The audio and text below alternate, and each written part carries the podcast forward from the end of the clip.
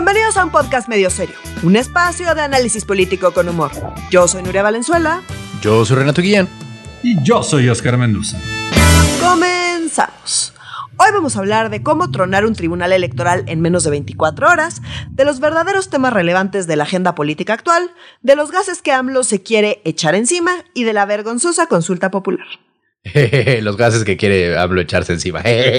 ok, ya, perdón. El chiste obvio que teníamos que hacer. ¿Qué onda con la crisis de crisis, la tremenda corte? ¿Qué, qué, qué, qué? O sea, yo estaba diciendo, mira, el programa de esta semana vamos a hablar de la consulta largo y tendido. El tema más importante va a ser. Y de pronto paren las prensas. Yo hasta vi tantito de la sesión en vivo del tribunal platicando que qué hueva, Nuria, ¿cómo lo puedes ver esto cada semana? Dios santísimo. No, no, cada este, semana, solo las sesiones relevantes. Y Renato se imaginó el fetiche de Nuria así terrible, güey. Yo pensé que de pronto, al menos... Pone la, la, sesión del Tribunal Electoral del Poder Judicial. de la estaba de bote en bote, se avienta Yanin de la tercera cuerda. Pero no, es nomás ver gente así como que yo digo, le informa a usted que llegamos por unanimidad. Pues sí, cabrón, claramente llegaron por unanimidad. Bueno, ya, perdón. Este, o sea, es que, es muy por lo visto no caben las sesiones ni de diputados ni de senado. No, es que no manches, qué, qué aburrición Dios mío, le tuve que poner así un, un, beat de rap como le hago con Andrés Manuel. Es que fíjate, hasta las mañaneras me resultaron más interesantes que la que la juntas, digo, perdón, que las sesiones de el tribunal, pero en fin. es que los abogados ah, son complicados, pero ya, ya que superas esta parte super está el abogadil, eh, puede ponerse muy divertido, te lo juro. Eh, eh, o sea, sí, digo, también se están llevando la, la, la, la estabilidad de la democracia de este país entre las patas, van y que tuvieran un chingo de cosas que hacer como para que aparte tener una crisis del tamaño que la que tenemos, o sea, es como tienes un, está muy cabrón, está muy, muy, muy cabrón.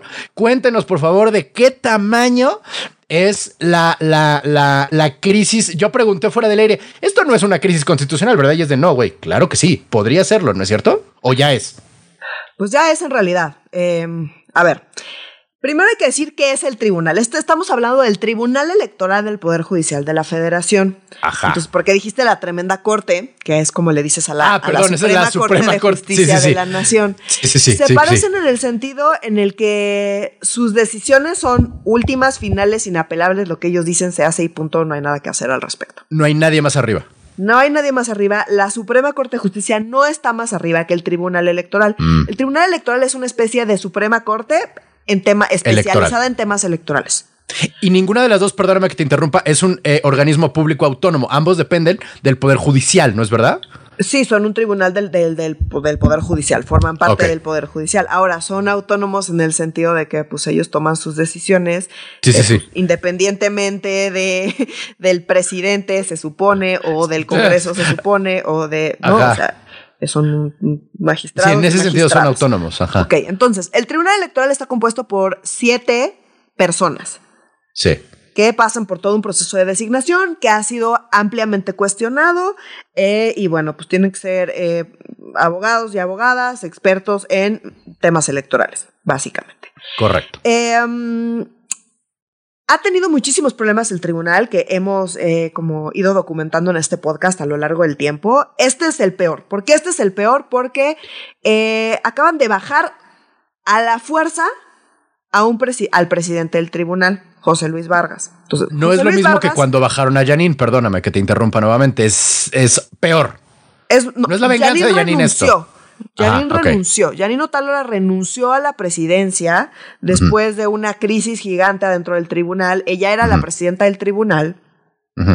Fueron las elecciones de 2018 y eh, pues obviamente fueron elecciones enormes, pasaron un montón de cosas y hubo muchas presiones por parte de Morena una vez que ganaron para una serie de decisiones que se toman en el Tribunal Electoral, que insisto, es la última instancia. Básicamente hubo toda una controversia con respecto a la elección en Puebla, que había ganado el PAN.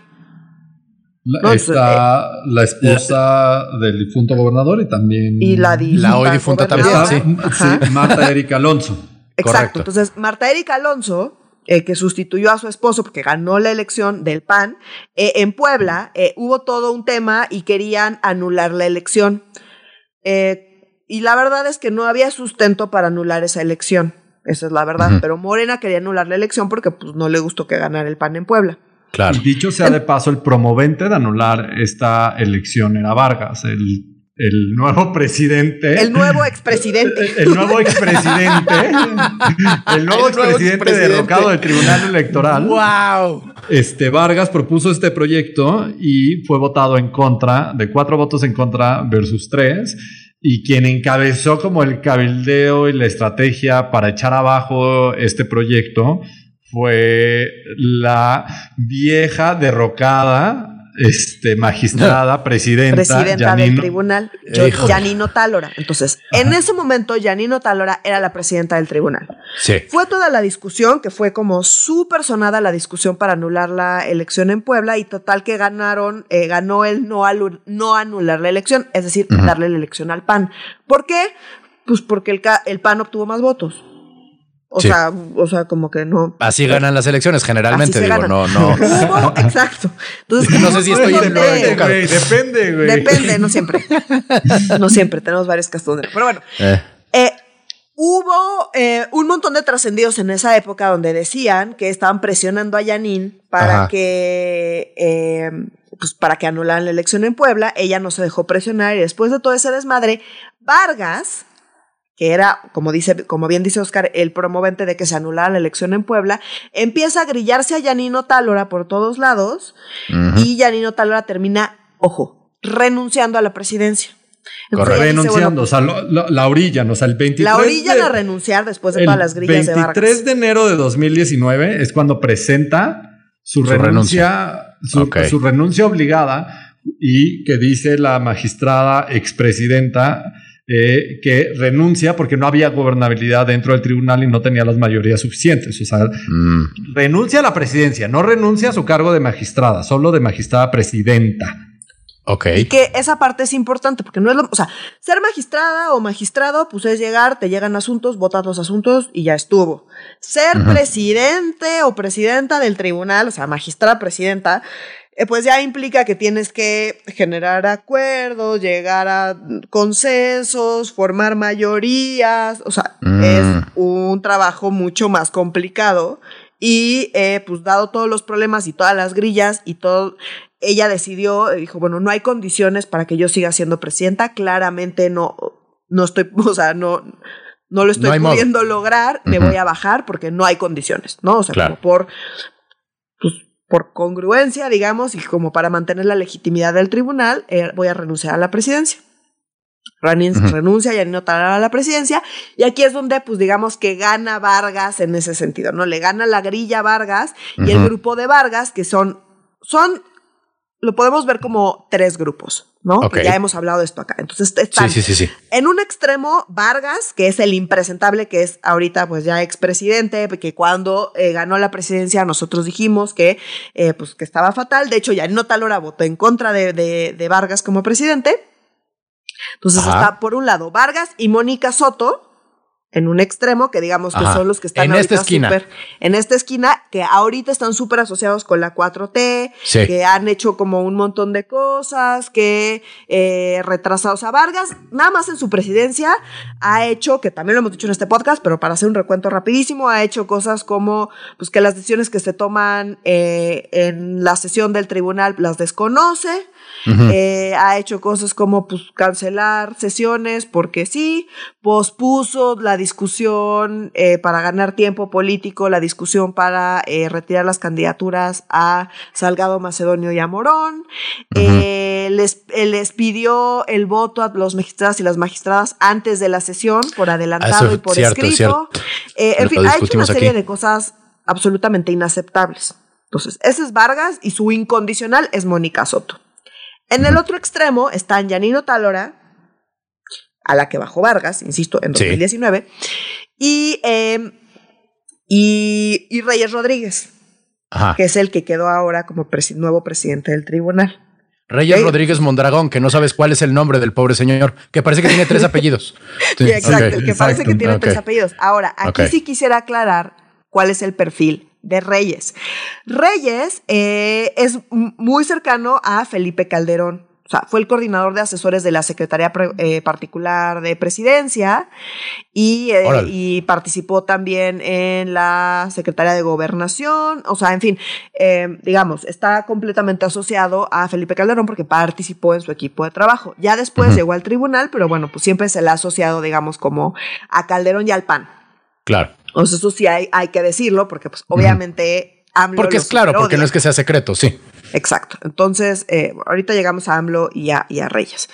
Entonces, bueno, están Reyes Rodríguez, Janino Talora de un lado, del otro lado Vargas y Mónica Soto, y los que terminan, eh, han terminado moviendo la balanza son los otros, eh, los otros tres magistrados, que son Hidalgo Infante. ¿Eh? Los que juegan ping-pong van cambiando. Los que juegan ping-pong, exactamente. Que también tienen nombres raros, ya lo hemos comentado. Indalfer Infante, eh, Felipe Fuentes y Felipe de la Mata. Son los dos Felipes y el Indalfer. los dos Felipes y el señor con nombre de medicina, sí. Exactamente. A huevo. Entonces, ellos tres, pues en algunos momentos han estado como votan con Vargas y en otros momentos votan con Janino Talora y con Reyes Rodríguez.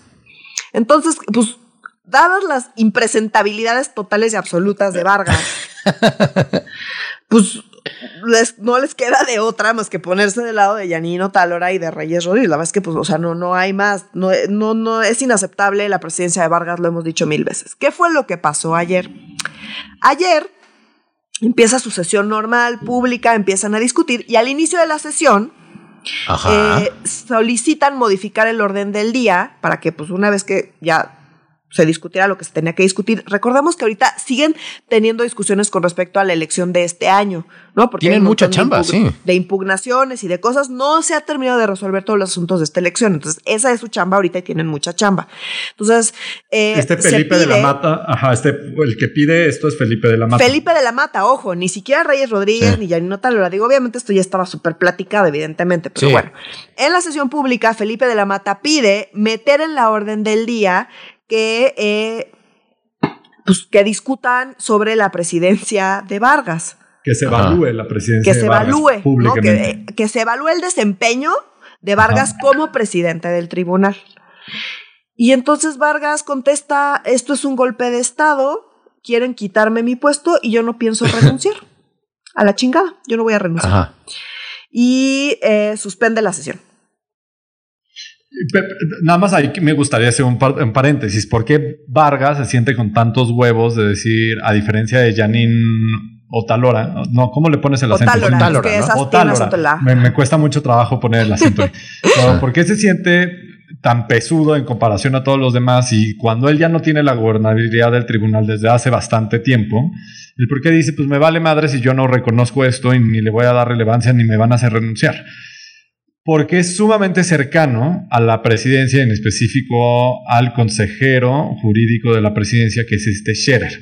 Scherer es uno de los hombres más cercanos al presidente y cuando renuncia Janine a la presidencia del tribunal, pues este Vargas llega sin el apoyo del tribunal, pero con todo el apoyo y la legitimidad de Morena detrás y en específico de Scherer y de la presidencia de la República. ¿Y se acuerdan que hubo un periodo de luna de miel entre enero y como que de enero del año pasado que duró, finales de enero del año pasado y que, duró cuatro o cinco meses donde el presidente se la, se la vivió hablando maravillas hasta que la UIF le empezó a levantar un montonal de investigaciones a, Vargas diciendo que, pues, que sí tenía un chingo de irregularidades ese cabrón en sus dineros y que tampoco era tan puro como se creía. Entonces como que empiezan como a alejarse, pero a pesar de ello, eh, Morena y en específico la presidencia y AMLO sentían que tenían un pie adentro y mucho control del Tribunal Electoral y así lo han demostrado muchos de sus decisiones y que las hemos discutido un chingo en este podcast. Y por eso Vargas ha sentido con toda la confianza del mundo hacer todas esas cerderías que nos contó ya Nuria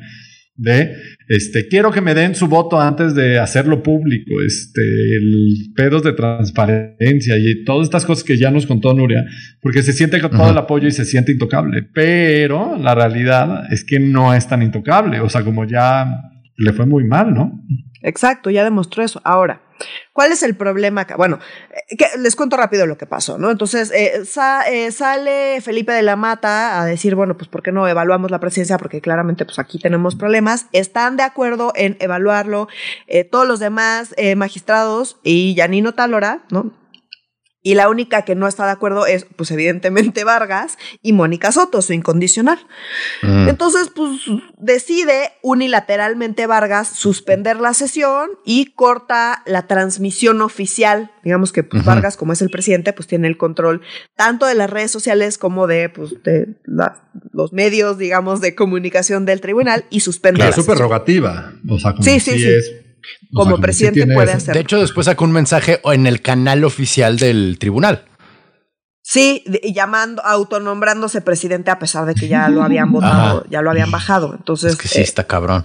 Entonces, bueno, total que mm, los magistrados y las magistradas, y Yanino Talora, la magistrada Yanino Talora, le piden reanudar la sesión en un plazo máximo de 15 minutos. Y porque pues no no dio justificación para suspender la sesión en realidad. Eh, él no responde y entonces decide Yanino Tálora eh, sacar un oficio que sube a su cuenta de Twitter, mm. eh, donde en su calidad de, dice así, presidenta por Ministerio de Ley, ante la ausencia del magistrado presidente, que pues, no contestó a la solicitud de cinco magistrados, para reanudar la sesión, pues decide reanudar la sesión. Y aquí deciden integrar, en, la, en las, reanudan la sesión, ya no tenían, digamos, el canal oficial del Tribunal Electoral, porque es tiene control Vargas, entonces lo hicieron por YouTube. No manches. Por, por, YouTube reanudan la sesión y deciden, pues, eh, agregar cosas al orden del día, entre ellas eh, la remoción de José Luis Vargas como presidente del tribunal. Ojo, no como magistrado, eso no lo pueden hacer, pero sí como presidente. Y pues votan por unanimidad. Mónica Soto no se unió a esa sesión, pero los otros cinco magistrados sí, eh, y votan por unanimidad remover a Vargas. ¿Cuál es el problema acá? A ver. El tribunal, como les decía, es última instancia y se supone que es, todas sus resoluciones y sus decisiones son inapelables, o sea, tienen la última palabra, por definición, por el tipo de tribunal que son. Entonces, pues si son siete y de esos siete, cinco votan, pues, en principio. Se acabó, pues, ya, sí, cinco contra dos. Problema. En la ley dos no terceras partes, no está estipulado un mecanismo para remover al eh, magistrado o la magistrada presidenta. Y no había sido nunca necesario porque cuando la grilla se pone muy dura, pues terminan renunciando como le pasó a Yanino Tálora. Mm. Pero Vargas está montado en su macho diciendo que él no se va, él no va a renunciar. Entonces, eh, pues es un problema porque pues en realidad lo más sencillo sería que pues aceptara que es que ya perdió, es que la chingue. O sea, como a ver, tus iguales no te quieren ahí y tú te aferras a estar ahí, pues no más porque sí. Y no nada más eso, sino que el tribunal literal los siete son iguales. O sea, está la figura del presidente, pero el presidente no vale más. Ah, es como la mesa redonda, primo interpares. O sea, como que tiene atribuciones tiene funciones adicionales, pero, pero su voto. Pero su voto vale, lo mismo que los otros seis. Ya. Órale. Y no nada más eso, sino que la presidencia del Tribunal Electoral se elige dentro del propio Tribunal Electoral, dentro de los magistrados y magistradas. Entonces, de hecho, él ganó con cuatro votos nada más. Y ahora cinco votaron, o sea, dijeron, ya perdimos la confianza en él y ya lo queremos bajar. Entonces, ganó la presidencia con cuatro votos. Ok. Y ahora eh, pues lo quieren bajar cinco magistrados de sus iguales, digamos, cinco lo quieren bajar. Pero no hay ningún mecanismo estipulado en ninguna ley ni en la constitución en ningún lado para remover al presidente. ¿Por qué? Porque nadie se imagina que van a llegar a un punto tal de desmadre donde sea necesario bajar a la ah. mala al presidente del tribunal porque no mames. Claro, nadie había previsto, no, esto no está legislado porque nadie había previsto que esto pudiera llegar a ser un pinche problema. No, y tampoco quieres abrir esa puerta, o sea, como eh, también no quieres sobre legislar. no quieres entrar al presidente. no quieres sobre legislar. El cómo quitar al presidente del máximo tribunal electoral del país. No, pues no les quieres pues abrir tampoco esa puerta para su creatividad, güey. O sea, como pues, es que dignidad. a ellos no hay manera de apelarlos, me explico. O sea, como su decisión es, es la última.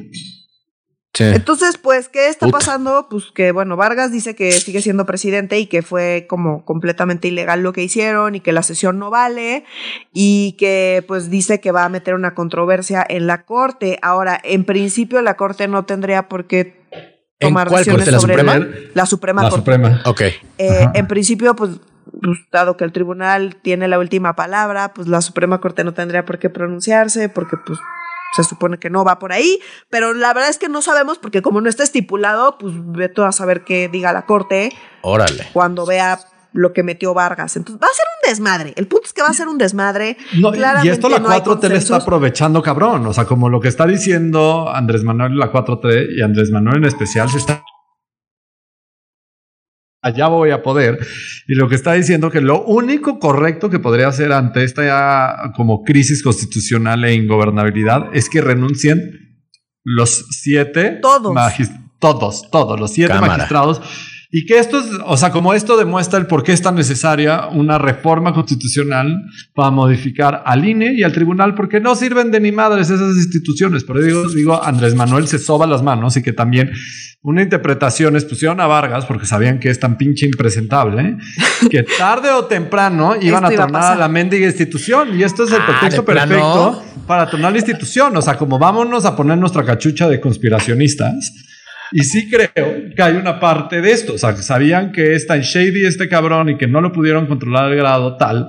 Pues que dijeron, pues que truene solito el tribunal. Y literal lo que está haciendo es tronar solito el tribunal. O sea, como ponerse en un lugar de ingobernabilidad impresionante, porque no es facultad escrita de los magistrados destituir un presidente, ni es facultad explícita del presidente impugnar su remoción como presidente. Entonces, si estás como en un limbo legal grotesco, como quién va a interpretar la ley no escrita al máximo tribunal en materia electoral. O sea, como hijo de la chingada. ¿Puedes repetir eso otra vez, por favor, querido Oscar, nomás para que, que, que queden actas lo cabrón e intenso que esté el pedo? ¿Qué, parte? ¿Qué parte? Dije muchas cosas. Que, tienes que interpretar la ley no escrita. O sea, de. alguien tiene que interpretar la ley no escrita. O sea, y entiendo por qué el, el, el, presidente corrido, o sea, este Vargas, le está pidiendo a la Suprema Corte, o sea, que va a meter una controversia para que la Suprema Corte diga quién tiene la razón. Porque normalmente cuando no hay leyes escritas, la Suprema Corte tiene que hacer esa interpretación de la ley no escrita, o sea, de ese vacío legal. Pero es un caso súper extraño este porque tienes a, la máxima autoridad en materia electoral que es inapelable, que le está pidiendo a la máxima autoridad... que es este, inapelable también. Que es la Suprema Corte que interprete su desmadre, o sea, que es el árbitro de su desmadre. Y no existe precedente. Y muchos dirán como, pues ve, si no precedente te escribe y ya. Y es como, no, esto es mucho más complicado que, que está haciendo.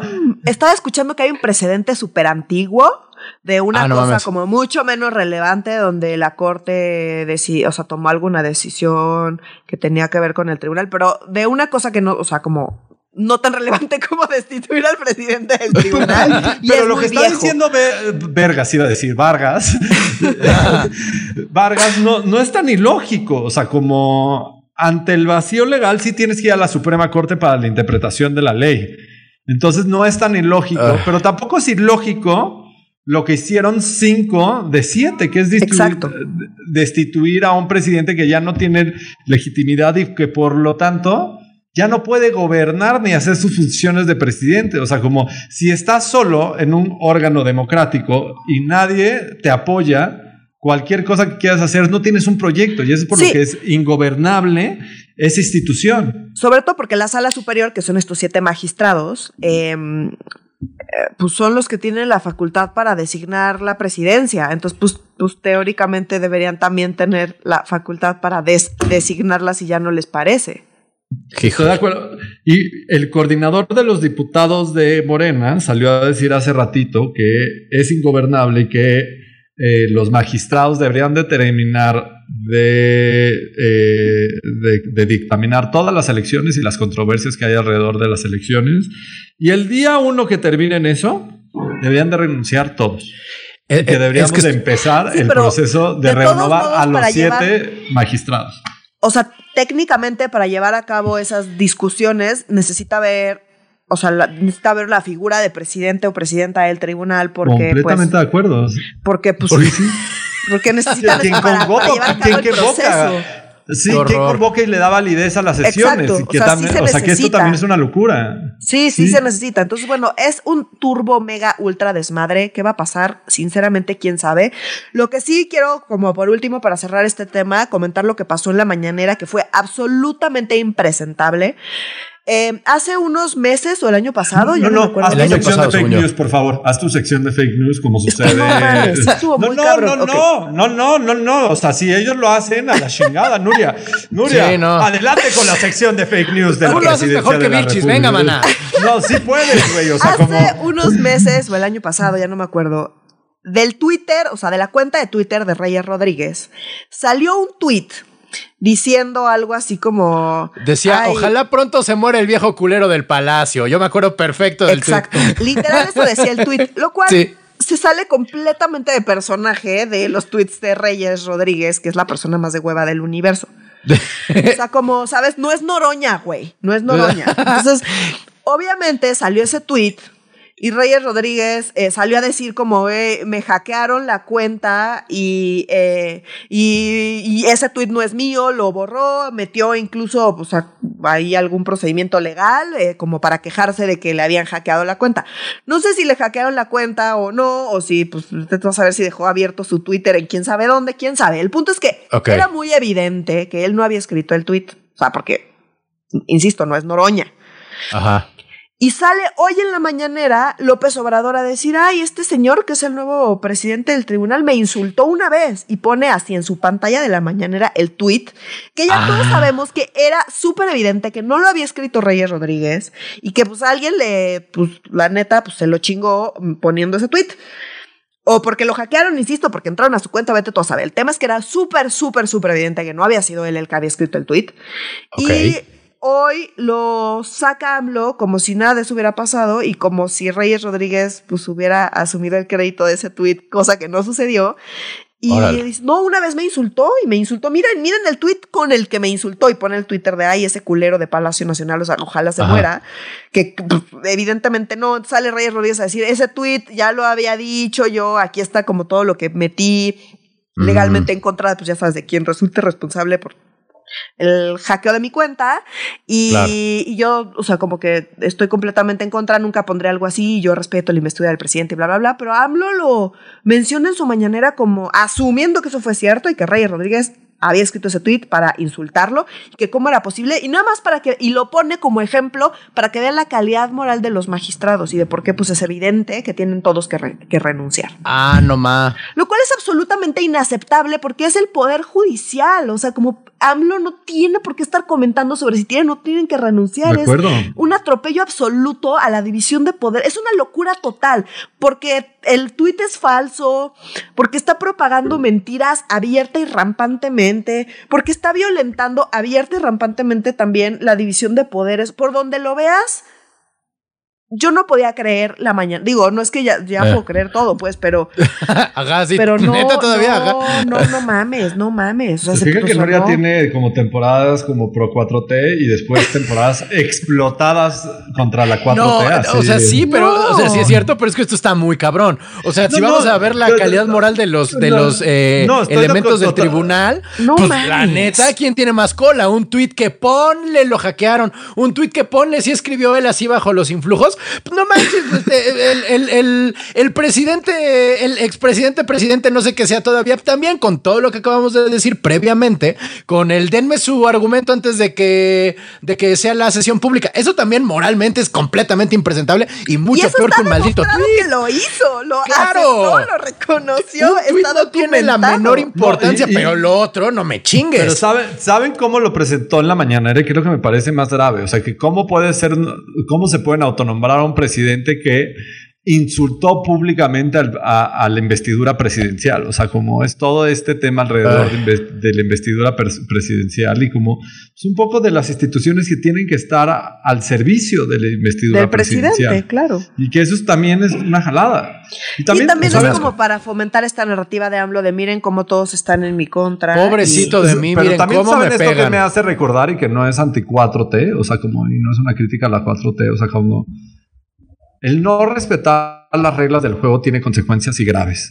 ¿Y por qué saco este comentario a colación? O sea, cuando fue nombrado en el proceso de nombramiento eh, en el Congreso de Reyes Rodríguez y, Rodríguez y otros, y otros magistrados, se extendió su periodo. ¿Recuerdan eso? O sea, como se acuerdan Esa, esa, discusión, que debían de ser nombrados, no sé, por cuatro o seis años. No recuerdo el número de años exacto.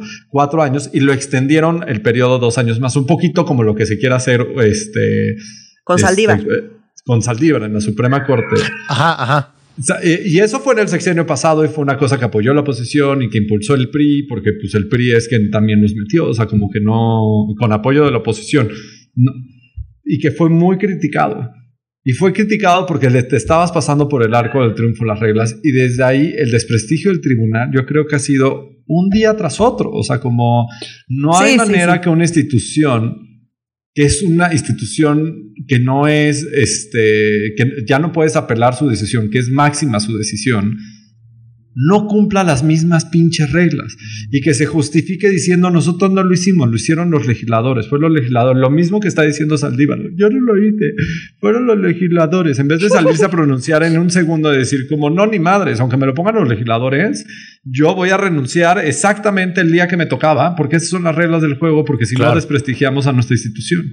Totalmente. Y de lo poco que sí tienes, que sí funciona en este país y de lo que sí se ha logrado consolidar muy bien y que no significa que funcionen bien, pero que tienen bastante legitimidad es el Tribunal Electoral y la Suprema Corte de Justicia de la Nación.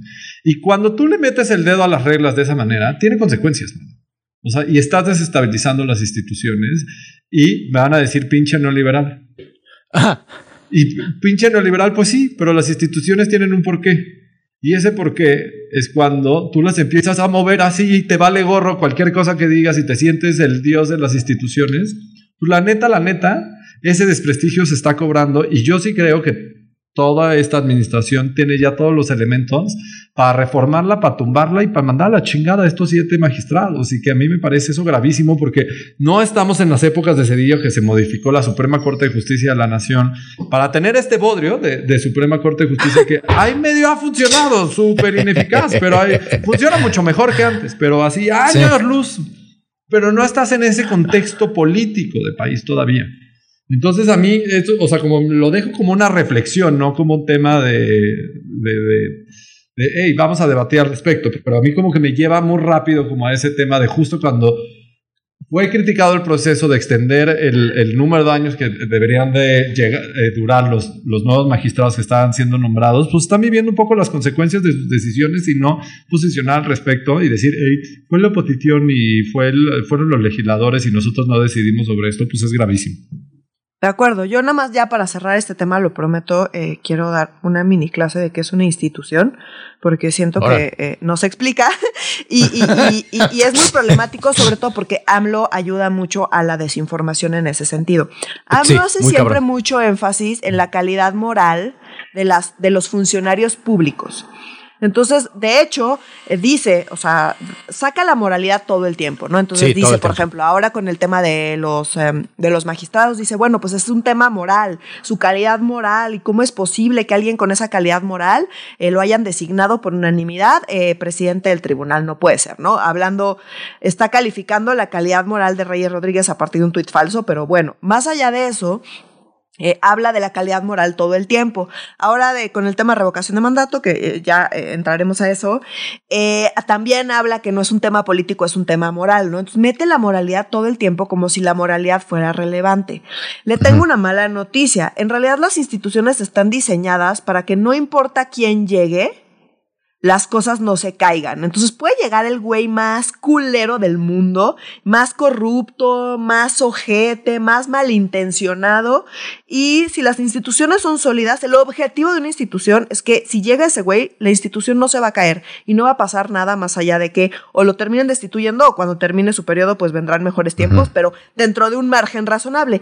Y si llega la persona más virtuosa del universo, Jesucristo resucitado, eh, pues tampoco tampoco va a poderse salir de ahí, ¿sabes? Entonces va a ser, ah, pues qué bueno que llegó Jesucristo resucitado, la institución es lo suficientemente sólida como para que independientemente si es Jesucristo resucitado o Satanás resucitado, eh, no es un tema moral, es un tema de cómo están las reglas del juego para que no importa quién llegue, esto funcione y funcione bien. No me importa quién esté, no, no, importan las personas, importan las reglas. Y eso es muy importante entenderlo porque la calidad moral vale madres. No importa la calidad moral de la gente, lo que importa son las reglas y que esas reglas se cumplan y se sigan, porque eso es lo que le da solidez a una institución. No las personas, no si es buena persona, si va a misa, si mató a su perro, si quiere mucho a su perro, vale madres. Eso no es importante.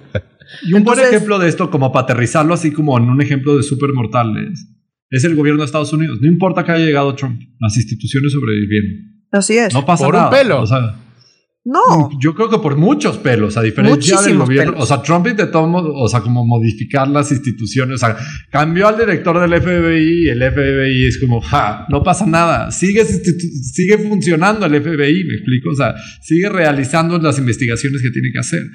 Este, e intentó modificar instituciones y no pudo. O sea, porque las instituciones eran más fuertes que la figura presidencial, cosa que en México nos falta mucho que avanzar y no quiere decir que somos unos puristas y que tenemos las instituciones que nos merecemos y que soñamos, no, hay muchísimas áreas de oportunidad. O sea, sí, la pero también democracia mexicana es joven. Ya cierto andamiaje institucional que nos permite que nos permite no somos Bolivia ni somos Venezuela exacto exacto sí así de claro, sí nosotros sí tenemos cómo era Nuria cheques y balances ¿Te acuerdas? en lugar de pesos y contrapesos.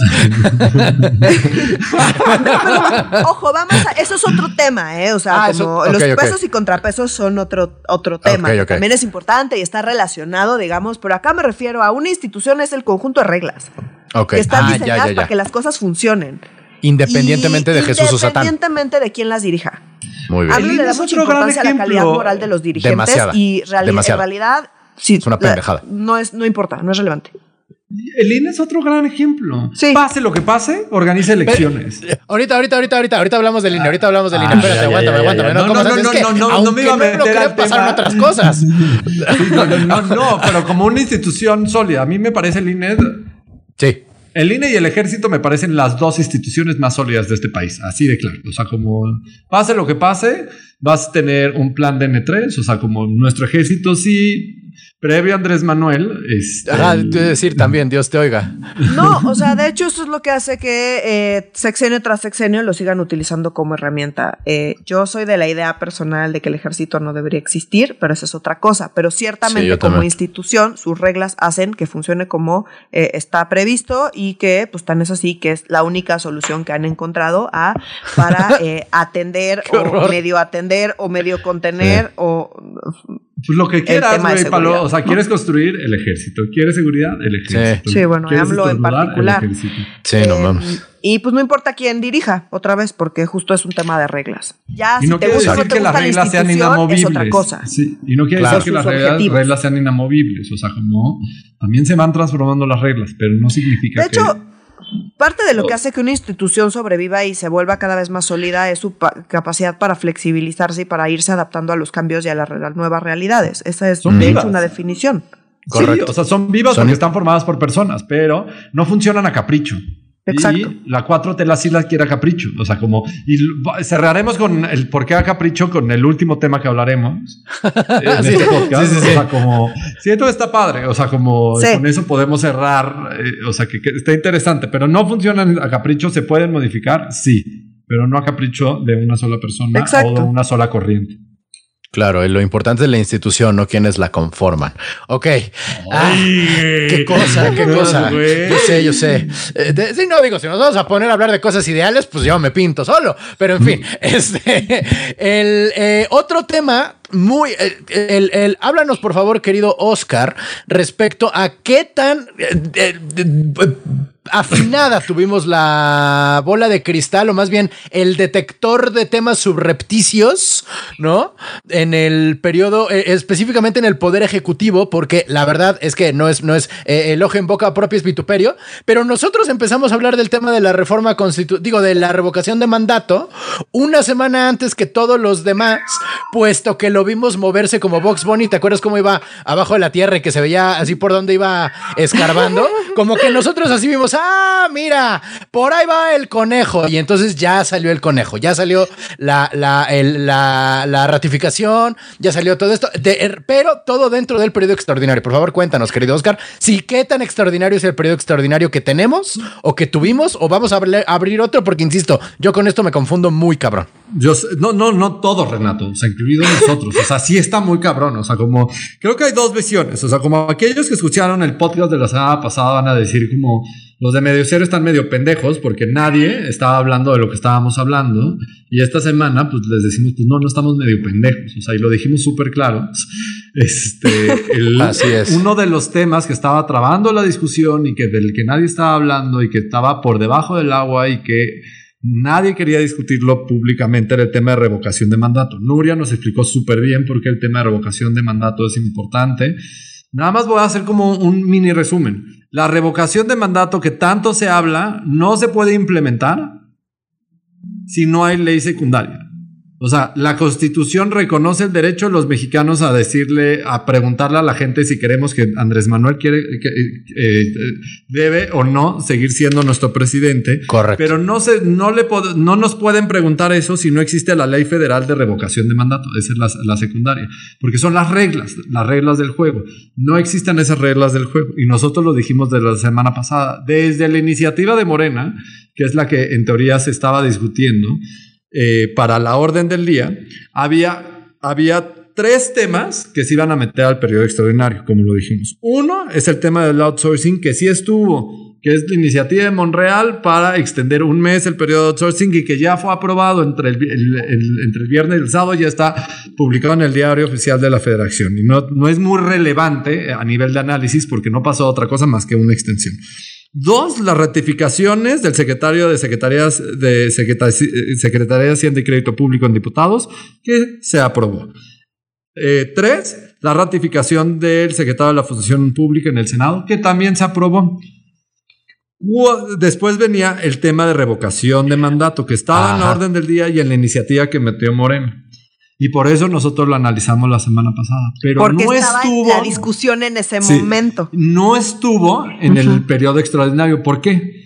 Porque justo cuando nosotros estábamos grabando el podcast, estaba, estaba sesionando la primera comisión de gobernación, puntos constitucionales y justicia de la comisión permanente. O sea, como la comisión de la comisión, el grupo chiquito que dictaminan las iniciativas. Acuérdense, cuando hablamos siempre del proceso legislativo, un grupo parlamentario o un senador o un diputado presenta una iniciativa que se va a la mesa directiva, la mesa directiva que es el que tiene la campanita, lo turna a comisiones, en comisiones dicen va o no va, jala o no jala, o jala con estos cambios, o jala sin cambios, o no jala definitivamente. Si no jala, si la votan en contra, no se baja a pleno. Y ya el pleno es el que decide si se vota a favor o en contra, pero es como pasa como por un prefiltro.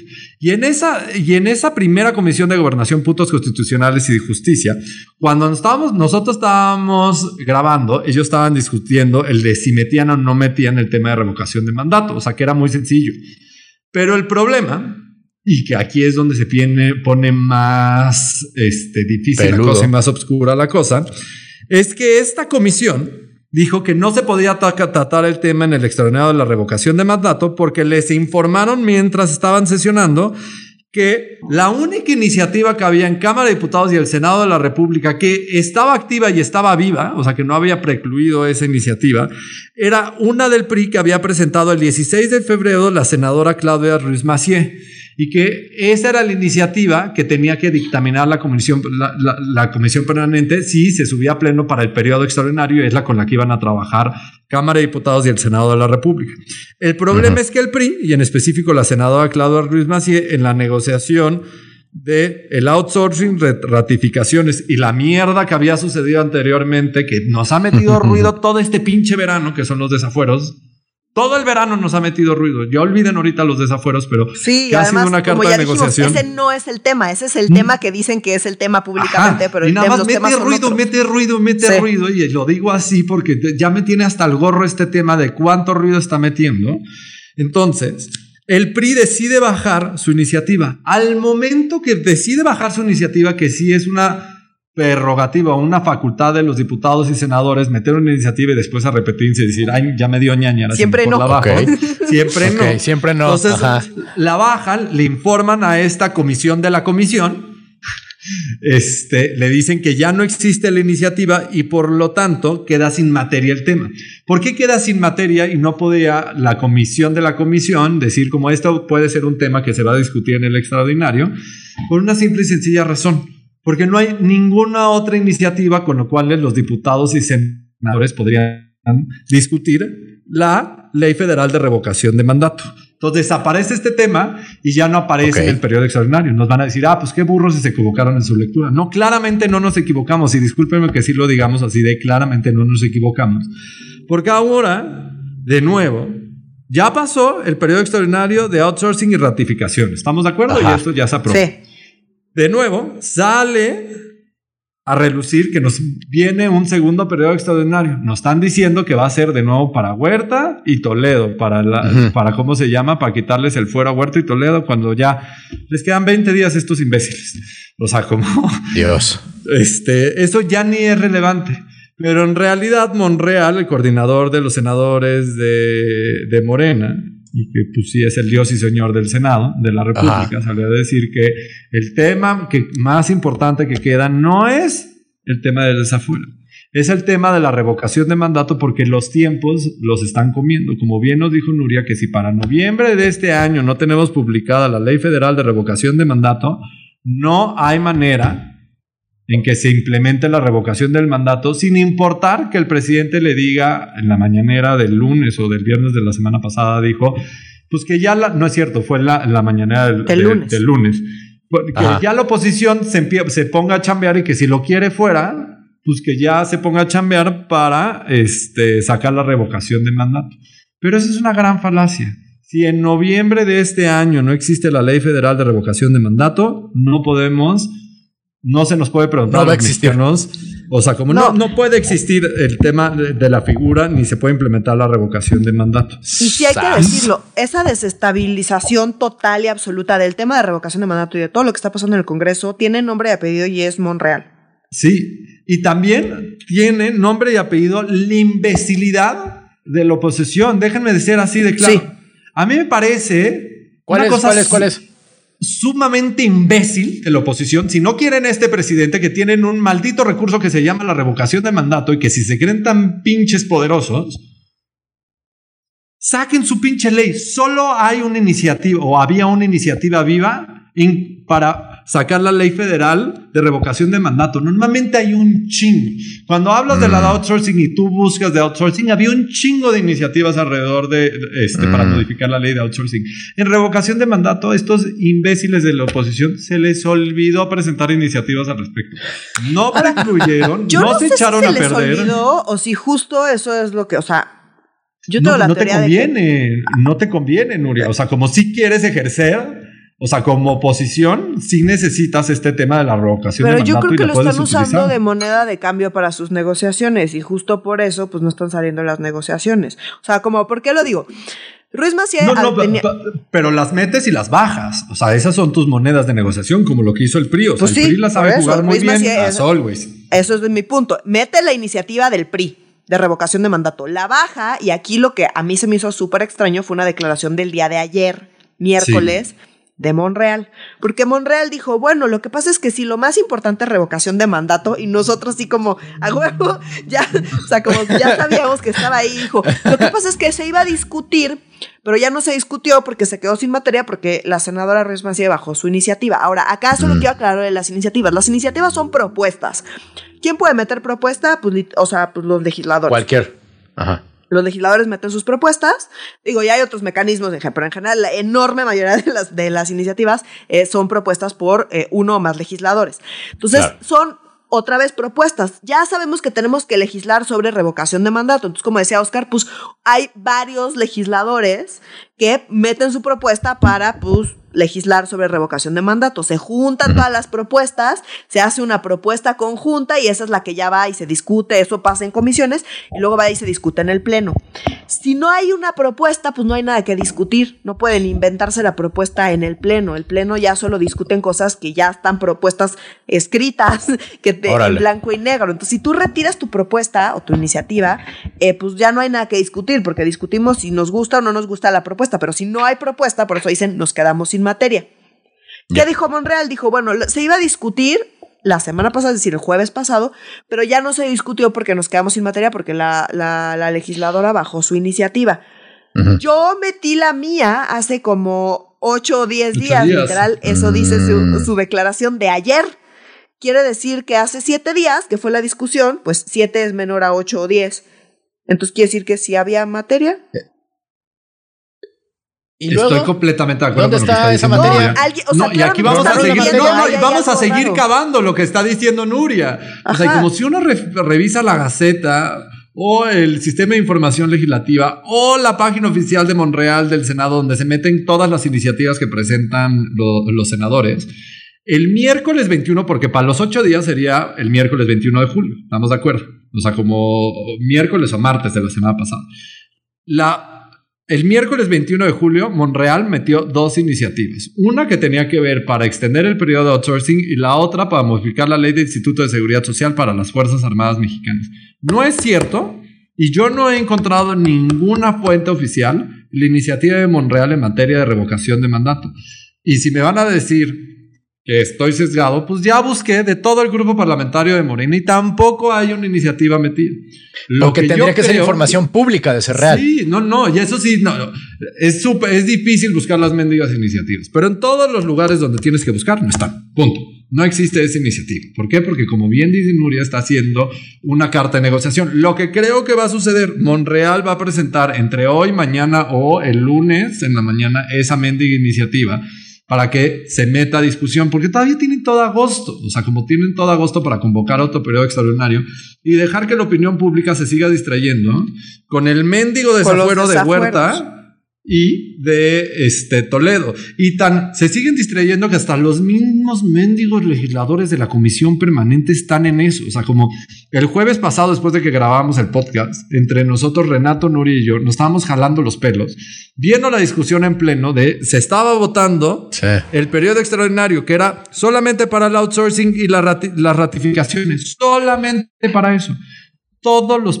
pinches legisladores, los senadores y diputados que conforman la comisión permanente estaban hablando de los mendigos desafueros de Huerta y de Toledo, en vez de dedicarse a lo importante. O sea, como si hay un tema en la narrativa que esto va ganando cabrón.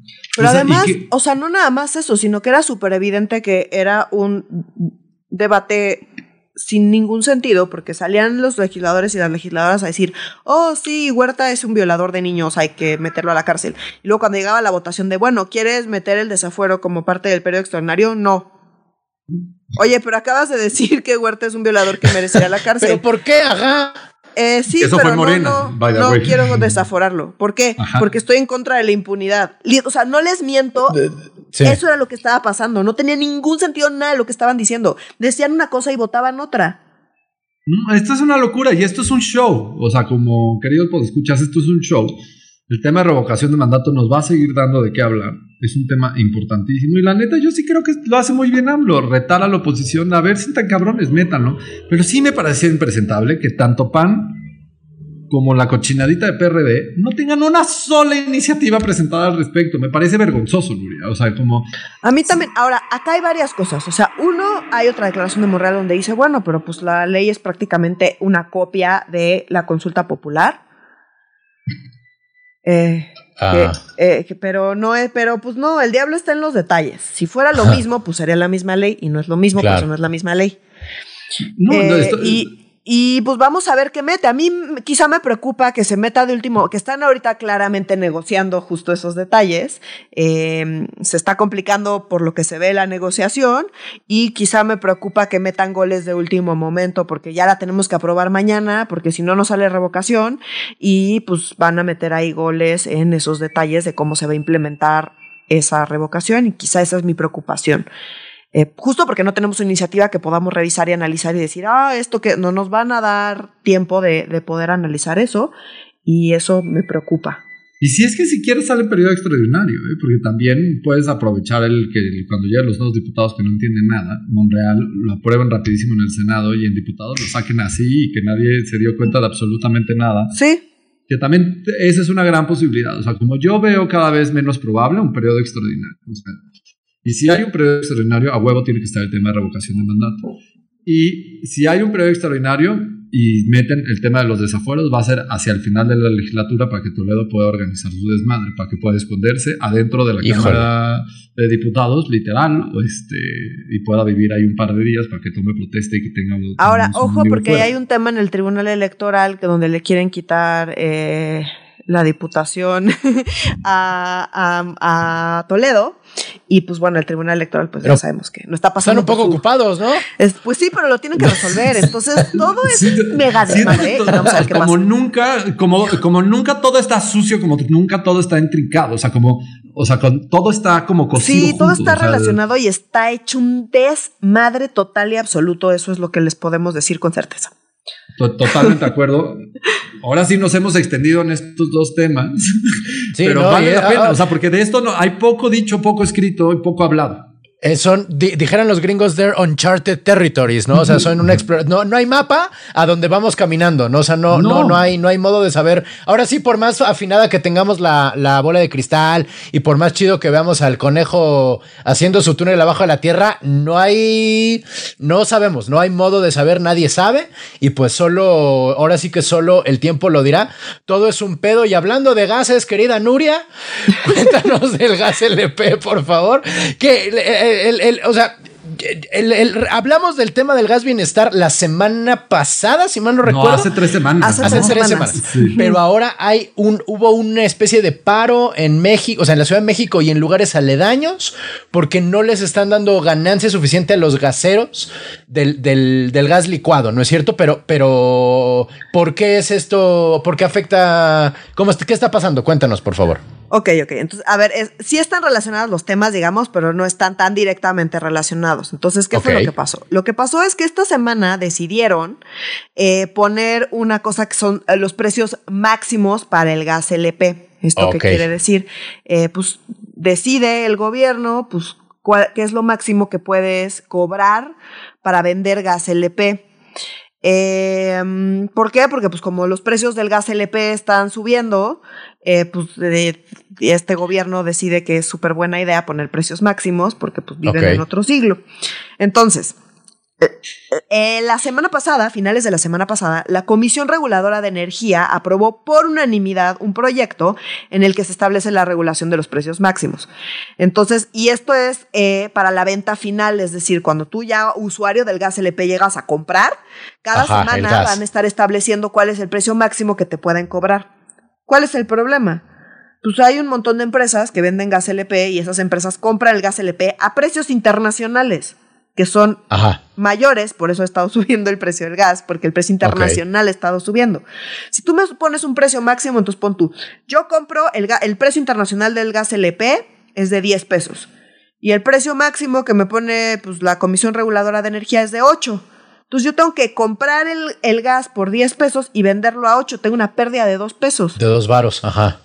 Y pues obviamente pues no, no es viable que me estés poniendo precios máximos porque yo tengo a huevo que comprar a precio internacional y tengo a huevo que vender al precio que tú me digas que pues es menor al precio internacional. Me vas a quebrar. Ok. Entonces pues obviamente salieron los gaseros a decir no mames, nos van a quebrar. Ajá. No podemos hacer eso y nos necesitan porque pues la, la banda necesita gas LP porque como ya habíamos dicho justo en el episodio donde hablamos de gas bienestar, pues muchísima gente utiliza el gas LP, en particular en las cocinas, para cocinar. Entonces, bueno, pues se hizo un desmadre justamente por eso y los gaseros salieron a quejarse y armaron un paro, en particular en la Ciudad de México. Ojo, aquí es donde entra el gas bienestar. ¿Por qué? El gas bienestar está diseñado básicamente para apapachar a la gente de la Ciudad de México eh, para que vuelva a votar por Morena y López Obrador, porque pues no había, porque el muro de Pejín. Que creemos que lo va a entregar la Guardia Nacional. Acuérdense. Ajá, exacto. Entonces, el, el gas bienestar lo que va a hacer es que va a entregar gas barato. ¿Cómo le hace? Pues subsidiado, obviamente. ¿Con qué dinero? Pues con mm. el de Pemex, porque pues seguimos tirando nuestro dinero de Pemex a la basura. Y de esa manera el, el gas bienestar funciona. No funciona porque realmente funciona económicamente, funciona porque está subsidiado. Y no nada más está subsidiado, sino que está quebrando a las, va a quebrar a las gaseras en la Ciudad de México, que es donde los precios del gas LP son más elevados. ¿Por qué? Pues porque es donde hay más demanda. Mm. Entonces, pues obviamente los gaseros están diciendo me vas a quebrar y me necesitas. AMLO dice no, pues es que es muy injusto que la gente pague más por gas y pues es una super propuesta. A ver, Renato, tú quieres, tengo una propuesta, que pagues menos. Ajá por un servicio que usas. ¿Te gusta mi a huevo, totalmente de pues acuerdo, sí, señor. Pues sí, Gracias. obviamente, güey. Muy amable. Más, por favor. O sea, yo estaba acordando, ¿se acuerdan como lo, mismo del inicio del sexenio, cuando fueron contra el huachicoles? Acciones totalitarias para combatir algo que tienes un problema y que tienes que regular mejor. O sea, yo sí creo que hay un chingo de abusos de empresas privadas que venden el gas LP a precios mucho más altos de lo Definitivamente que Definitivamente lo hay. Totalmente de acuerdo.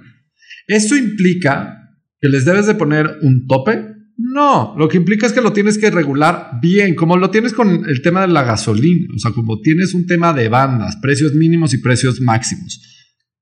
de acuerdo con los precios internacionales, sí, o sea, como vas fluctuando, vas fluctuando, pero esto sí es tomar en control y además meterle al competidor de gobierno, o sea, como diciendo yo papá gobierno que yo no he competido en gas, LP, ahora voy a salir. Y además hoy salió a decir Andrés Manuel que están evaluando tener que gas bienestar también, además de gas LP, vendan gas natural. Porque tiene el gobierno mexicano excedente de gas natural y que, pues, ¿por qué no lo vende? Y que pues, lo entuba. Si ya van a rebachear las, todas las ciudades, o sea, pues ya van a comprar para pavimentar una facultad exclusiva de los municipios.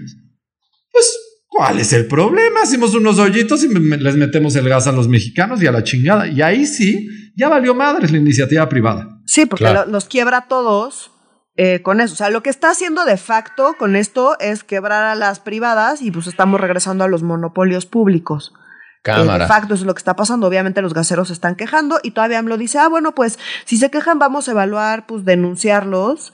Eh, eh, si, si no dan el servicio, porque pues cómo, pues la gente necesita el servicio, lo tienes que dar, entonces lo tienes que dar con pérdidas, porque pues si no te denuncio, o sea, ha sido más bully el presidente con los gaseros, o sea, no sé, está muy intenso el tema y lo que está pasando pues es esto, que económicamente pues sí es un súper madrazo para pues la iniciativa privada eh, y las empresas, como bien dice Oscar, sí es un problema que habría que regular, los precios máximos siempre han sido mala idea, siempre salen mal, o sea, eso hay toda la evidencia del mundo. Nada apoya los precios máximos. Económicamente son un fracaso. Siempre han sido un fracaso y van a seguir siendo un fracaso porque no son sostenibles.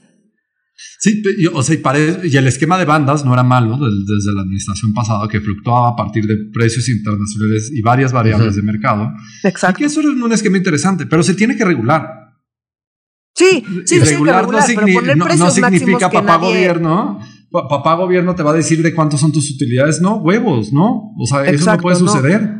Sí, poner precios máximos que nadie puede cumplir más que las empresas privadas que están subsidiadas con dinero que viene de nuestros impuestos, ni siquiera es como que ahí sale de la nada. No, no, no, no, no. Estamos pagando para subsidiar a una madre que no es sostenible y que está quebrando a las empresas. Entonces, eh, está grave el tema y además, pues ya los están amenazando con que pues, los van a ir a denunciar por no brindar el servicio. Eh, ya levantaron el paro y pues están queriendo negociar, pero ya salió Clara Sheinbaum también a decir que está súper bien, los precios máximos son súper buena idea y sobre todo en la Ciudad de México y pues que ella apoya al presidente y pues todo mal. Y eso está pasando con el gas LP casi literalmente más caro, más caro el caldo que las albóndigas, carajo. Y bueno, eh, y mi gente, ya para cerrar este tema, lo que pensábamos que iba a ser el tema mayor esta semana y que casi le estamos dedicando nomás la colita, este, durante tres días yo estuve así diciendo, mira, este va a ser mi argumento y este va a ser este otro y valió madre. ¿Cómo vieron la consulta, querida gente? El tema novedoso y fresco de la consulta ciudadana de Andrés Manuel López Obrador. No, a ver, yo te, la volteo, Renato. ¿Tú cómo viste la consulta, güey? O sea, pues, eh, o sea, yo no. Eh, yo la verdad es que sí esperaba dos dígitos. Que haya habido uno me sorprende un poco, pero yo veo que eh, una, una fortaleza inesperada, no sé si fortaleza, pero salió mejor parado de lo que yo pensaba el INE. Eso es mi, mi, mi, mi análisis de todo esto. ¿Ok? Ok. A, ver, de, un dígito y dos dígitos, vamos a O sea, como la consulta solo participó el 7 punto por ciento, 7 punto y cachito por ciento de la lista nominal, o sea, 6 millones y cachito de mexicanos. Sí. Eh, muy poco, hay que decir que fue muy, muy baja. Sí es la votación eh, democrática, de, la votación este, históricamente más baja desde la democracia mexicana. O sea, esto es una cosa organizada por el INE, sí. Sí, nunca había habido una consulta popular o nunca había habido un ejercicio de democracia directa, también hay que decirlo claramente, pero qué vergüenza que esto sea tu primer ejercicio de democracia directa. O sea, como Pero una más de desde la pregunta, desde la confusión. Sí. No, eso ya, eso ya está así, está suficientemente discutido, como dirían ahí los, los aburridos abogados. tu, tu marido nos va a odiar, Noria. Pues nos saca de varios, de varias dudas. No, no, es muy práctico tener un amigo, espérate, un amigo abogado, no, no. Sí, no, eh, pero tienen algo relevante que decir de la consulta. yo, o sea, sí, digo, más allá de que, pues, solo recordar que se requiere 40% de participación ciudadana para ser vinculante. O sea, es un ejercicio que sí espera una participación mucho más alta, porque idealmente en el ideal, ideal, pues es que pues, siempre sea vinculante, ¿no? Que, porque pues si no, ¿para qué salimos a votar y para qué gastamos dinero si no va a servir de nada? Entonces, si no va por lo menos 40% de la lista nominal a votar, en el sentido que sea, no sirve de nada. O sea, literal es un ejercicio, pues ahí. No más porque sí. Eh, entonces, bueno, pues de 7 al 40%, pues sí hay eh, un abismo.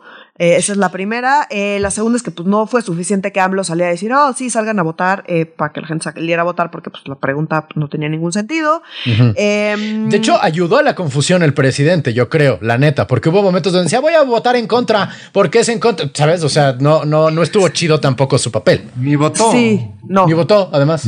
Ni votó. Pero bueno, más, o sea, creo que mi único comentario acá sería las implicaciones que va a tener esto. El INE está eh, el presidente, hay que decirlo, eh, lo tomó bastante bien, como comparado con otros temas de otros casos, ¿no? Sí, sí, sí, porque pues, perdió. fue, el primer, fue el primer ejercicio y pues nunca había salido a votar tanta gente en una consulta popular. Eh, sí, porque nunca había habido una consulta popular, entonces esa mamada que. Pero bueno, más allá de eso, dijo, bueno, pues ya habrá más y cada vez van a salir mejor y ya como que vio el vaso medio lleno y no le tiró mucho más al INE. ¿Por qué? Yo creo que porque el INE parte de lo que dijo fue, pues es que no tuvimos lana, hicimos lo que pudimos con la lana que tuvimos y nos comprometimos a hacer lo mejor que pudiéramos. Ciertamente eso fue lo que pasó. El problema es que ahorita van a usar de pretexto el que el INE eh, argumentó que no tenía lana para cambiar las fechas. Recordemos que ahorita como está es que primero son las elecciones y ya que pasan las elecciones viene la consulta popular. ¿Para qué? Para evitar que la consulta popular y los temas de la consulta popular y, la, y se utilice de pretexto para modificar eh, pues, el resultado de las elecciones. Entonces, para evitar que la consulta popular ensucie el resultado electoral, se puso después. Pero ahora, como el INE está argumentando que no tuvo lana, van a decir, bueno, pues no le vamos a dar más lana porque austeridad y somos responsables. Entonces, lo que tenemos que hacer es juntar la consulta popular el mismo día de las elecciones. Tan, tan, tan. Lo cual, pues, obviamente corre el riesgo de pues, eh, utilizar la consulta popular más con los mecanismos que ya vimos que claramente no jalan y que la pregunta termina siendo súper manoseada, pues vete tú a saber qué va a salir y si no tiene el potencial de afectar los resultados electorales más adelante, que quizá y muy probablemente sea la tirada de Morena. Entonces ya en vez de pegarle tanto al INE, pues ya más bien van a decir, no, pues lo que hay que hacer es es muy claro y es eh, hacer la consulta popular el mismo día de las elecciones. Yo creo que hacia allá va la discusión y sí es preocupante porque como están las reglas ahorita, pues está muy fácil que pues, manipulen todo el tema de la consulta para favorecer eh, el, resultado electoral. y también creo que abre la, discusión de mecanismos de votación, o sea, el voto electrónico, voto vía... Eh, bueno, pues el es una mierda, pero o sea, como voto a través de correo postal. Pero sí creo que abre como una discusión relevante. Me preocupa un chingo lo que acaba de decir Nuria, o sea, porque sí creo que Morena tiene los números suficientes como para iniciar la discusión de juntar todo. No le dan para modificar la constitución, pero sí le da para iniciar esta discusión y que logre desprestigiar a una de las instituciones mejores calificadas que es el INE. Hoy suena muy institucional, yo lo sé, pero es que sí siento que estamos viviendo un momento como político en el país, que sí es importante regresar a las instituciones y aunque las instituciones estén vivas, yo la neta sí respeto mucho el trabajo del INE, o sea, y cuento que tiene áreas de oportunidad, pero en realidad lo ha hecho muy bien a lo largo de los sí. años. O sea, y que el INE hizo lo que pudo con lo que tuvo, ¿no? Y sí se gastó 500 millones de pesos y que creo que uno de los grandes fracasos de esto también hay que achacárselo a Morena, es no puedes organizar un ejercicio de democracia directa sin recursos de promoción. Esa es una reverenda estupidez. O sea, como salió tan poquita gente, yo creo que por dos motivos. Uno, ni idea de qué iba la pregunta.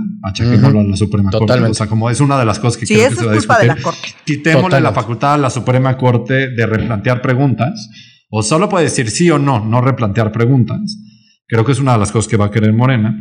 Y dos, el tema de si no le estás diciendo a la gente que va a haber una consulta popular, pues está cabrón. O sea, como no podemos esperar que salgan dos dígitos, o sea, ni el 10%, o sea, como me parece muy lógico el resultado que tenemos para la mierda que vivimos. O sea, correcto. Para por la necesidad de lanzar una pregunta, que la Suprema Corte dándole gusto al presidente para que lo dejara hacer su chamba, ahí hay una consecuencia gravísima. Segundo, que el presidente no dijera, ¿saben qué? Esa pregunta no me sirve de nada, se detiene este proceso y a la chingada.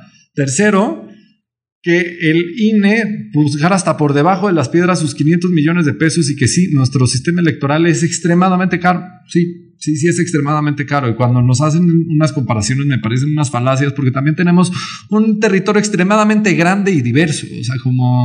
Y gente, o sea, y también instituciones a partir de lo que hemos vivido. O sea, nosotros, pues sí, la verdad es que hay un trauma social por el embarazo de urnas, y por como todas esas cosas eh, son reales y las instituciones que tenemos responden a lo que hemos vivido. De acuerdo. Y eso, eh, eso? también hay que tomarlo en cuenta. Entonces es una discusión complicada. El tema, por ejemplo, del voto electrónico es una discusión complicada. Hay mucha gente que está en contra porque dice, uh, el potencial de fraude es enorme.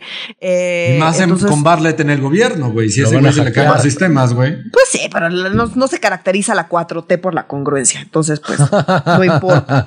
Eh, en fin, o sea, como que son discusiones que están ahí y que se complican mucho justamente por la historia que tenemos. Insisto, las instituciones responden a la historia de cada lugar. Totalmente. Y eso es lo que tenemos. Por eso esto también es tan caro, que responde a nuestros traumas que son reales, muy reales. Estoy de acuerdo. Y yo nada cerraría con una cosa que me dio muchísima risa de un video de un regio que vi que sale, no sé si lo vieron, que sale con el dedo el domingo manchado, de él ya cumplió su responsabilidad ciudadana y después le deja como una pausa de unos segundos y sale el güey prendiendo el carbón y es su responsabilidad ciudadana regio. Prende su carbón y obviamente se ensucia el dedo de negro, güey. La verdad. Saludos a nuestros este, podescuchas regios. Saludos, sí, sí, sí, La verdad.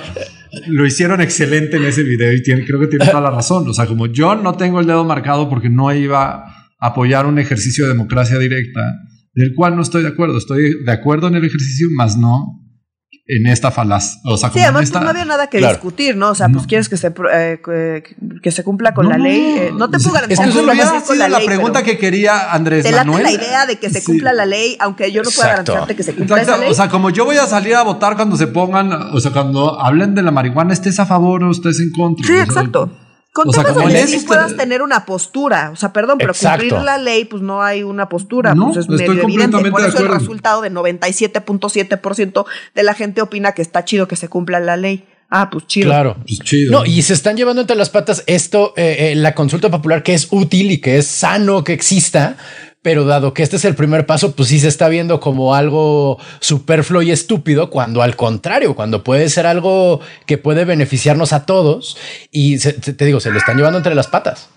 Y qué vergonzoso que nuestro primer ejercicio de democracia directa haya sido esta pregunta poner en duda si se debe o no se debe cumplir la ley de una manera barroquísima, porque nadie entiende la pinche pregunta. El que no nos vamos a detener en eso, pero. No, no, ya. Es ya. suficientemente discutido. Sí, sí, sí. pero así, me enoja, disculpe. Es que yo, lo revivo y lo siento en el cuerpo y digo, no, ni madres, güey. O sea, como. Qué ganas de echar a perder las cosas que pudieron haber funcionado. Sí, no, nunca, nunca está mal preguntar a la banda, pero las preguntas que hacen a veces fijo. Y yo personalmente, la verdad, no le reclamo a la gente que salió a participar en este ejercicio democrático, siempre, o sea, convencida de que ante la pregunta barroca y lo que quieras, quiero que se cumpla la ley. Sí, sí, cabrón, quiero que se cumpla la ley. Como es loable desde mi punto de vista, aunque sea superfluo y aunque sea repetitivo decir, oye, ¿quieres que se cumpla la ley? Pues sí, cabrón. O sea, salir a decir que quiero que se cumpla la ley me parece muy bien, me parece loable. Quien está jodido es quien está usando este ejercicio democrático para jalar agua a su molino y para sacar su propio beneficio, valiéndole madre las víctimas de todas las administraciones anteriores y poniendo en primer lugar el concurso de popularidad en el que se convirtió en esto, más bien en el fracasado concurso de popularidad en el que se convirtió esto. O sea, no, no, no, no me parece absurdo tampoco la participación de la banda. No, no, no, yo no tengo ninguna crítica para ese para esos 6 millones de mexicanos que salieron a votar. Qué bueno que salieron a amor y paz. No, y los ciudadanos que organizaban las elecciones,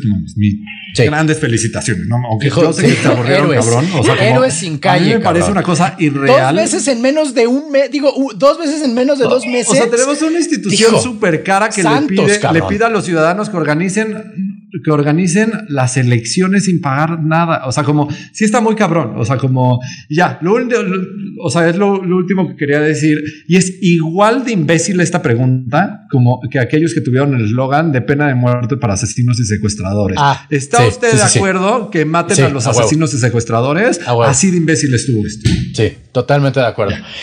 Ay, qué semana, mi gente, cuánto tema. Pensábamos que iba a ser. Ay, no, bueno, en fin, ya, despidamos, despidámonos. Por favor, síganos en nuestras redes sociales que son.